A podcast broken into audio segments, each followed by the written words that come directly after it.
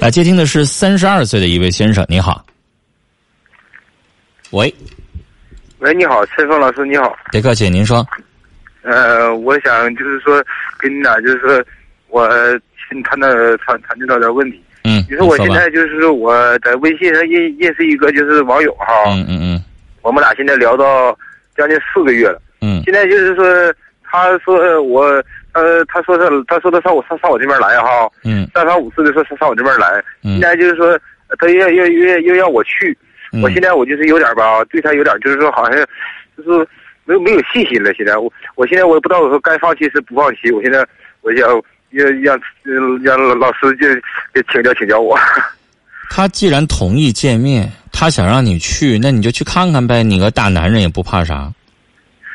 嗯，那都是事情都是那种事情，但是吧，他有些地方吧，办些事儿吧，让我他就是说不信任他了，你知道吗？哪些事儿？说吧。他现在你说他就是说，头年儿他说他说他说上这儿来，嗯，上这儿来吧，说要我给交手续费，但是我有咱就说钱都不多，我给交一百块钱手续费，嗯，完了说说说要我去接他去，嗯，完我到密山火车站接他去，他就说他他家出事儿了，又又没来，就从那点上吧，我要我对他吧有点，现在让我太有点就是失望了，你知道吧？先生，首先。俩人没见面，你就非得聊四个月，你这是在浪费时间。你要聊四天，然后呢，直接见面，见面完了之后判断是不是真实，是不是可靠，你继续再聊行。不是说我我想跟他聊哈，这就都是都是说啥叫那那你说是啥呢？那他跟你聊，你可以不理他呀。不见面，两个人不在生活当中相处，就别处了呗。都是他给我主动给我打电话，怎么的聊聊？那不还是你告诉人电话了吗？不还是你要接的吗？对，那不还是你想处的吗？他没逼着你非得聊四个月呀。完，他说是现在不见面，那些东西都是白扯。对，你说这我承认。现在现在你说的这些，他说的一直想来，来吧。现在就是说，人家女人呢，你老说她来完，最后没来，就这一一点我没法判断。人家女的保护自己，对你一个陌生男士，人家人生地不熟，直接过来了之后，人家有顾虑，很正常，是吧？你说这也是啊。所以呢，他以这个为理由，假如说他比较谨慎还是啥的，你说我也没法判断这个，就说人是骗子。但是你说了几次三番的让你交费交话费啊，完了最后又不出现啊什么的，这个你可以怀疑。但是我刚才说了，就这个人呢，聊那么长时间没意思。你要想打发解闷儿、打发时间，那行，你找个人就打发时间，比玩游戏强。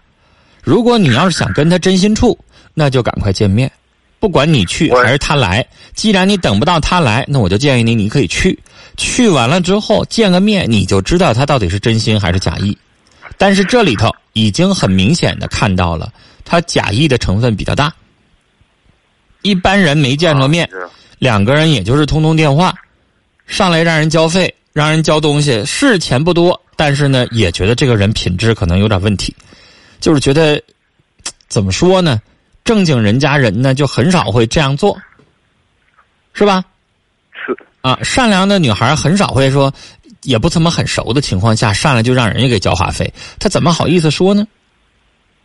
是是不是啊？啊！但假如说你觉得人陪你唠那么长时间了，你觉得给人交一百块钱话费？不多也不算啥，那也无所谓。其实也不能因为就交一百块钱话费就说这人怎么怎么地，就说他是骗子。这个毕竟证据还不足啊。人家说实话也没骗人啥呀，骗子一百块钱不算啥呢，是不是？那那还得到一定数额才能称他为骗子呢。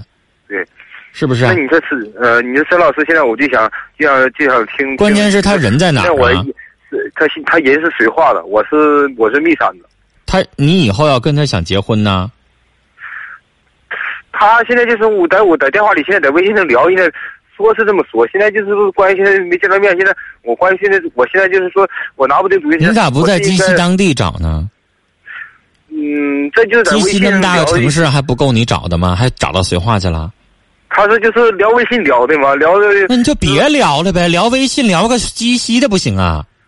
干嘛非得聊那么远的呢，先生？你这个以后见面、相处、谈恋爱成本都高，你不可能在绥化一下就住下了，一趟一趟往那跑，成本不也高吗？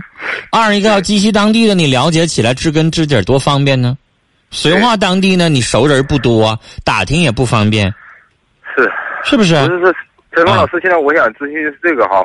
现在你说就这个问题，现在给我难的，现在就是啥？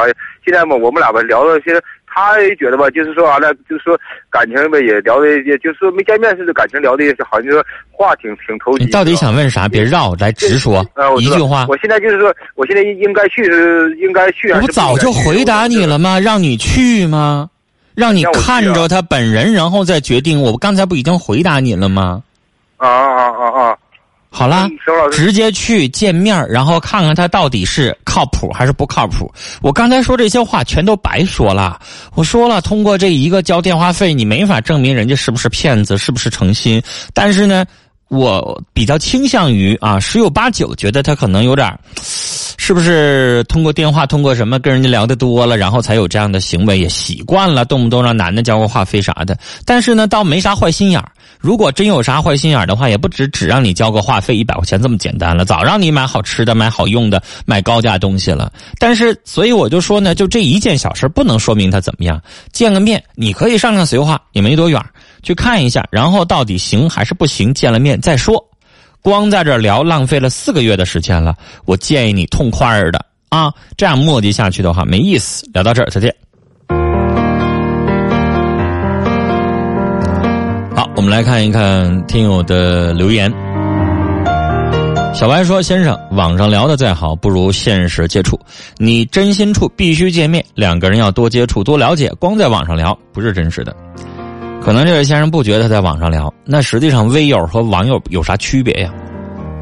一个是通过电脑上网，一个是通过手机上网，一回事儿。一位不让念名字的听友说：“我今年三十多岁了，患有慢性气管炎，天天咳嗽吐痰，一天呢都离不开药，试过很多方法，总是没有什么效果，饱受病痛折磨，打工呢也干不了，天天在家待着，觉得这辈子算废了。”我还是单身，又特别自卑，家里让我找对象，我也不找，总觉得人家嫌弃我。父母都快七十了，把他们都急坏了，我也愁死了。您说我该咋办呢？我建议你换个环境。慢性支气管炎啊、哮喘啊，是咱们北方的常见病，但是如果你去了热带地区，像三亚这样的地方呢，可能它的症状就会减轻。我建议你去尝试一下。如果在那个地方症状减轻的话，该工作工作。你现在连工作都没有，要找个对象的话，你就只能在家里边变成全职家庭主妇。社会地位呀，未来的夫妻生活呀，我也比较担心。我始终觉得，靠什么人也不如靠自己好。自己得有个本事，得有一个事业。女人不用挣多少钱，有个工作，是那么回事是不是？先把身体调养好。要不然的话，就你这个身体，跟人家聊两句天老咳嗽的话，谁也不敢跟你在一起生活呀，是不是？胡静辉说：“刚才那位没见面就要话费，虽然不多，但是我也觉得这个人不咋地啊。万一以后变本加厉怎么办呢？”从头再来说，刚才打电话的这个哥们儿，你还是对他死心吧，在家附近找一个得了。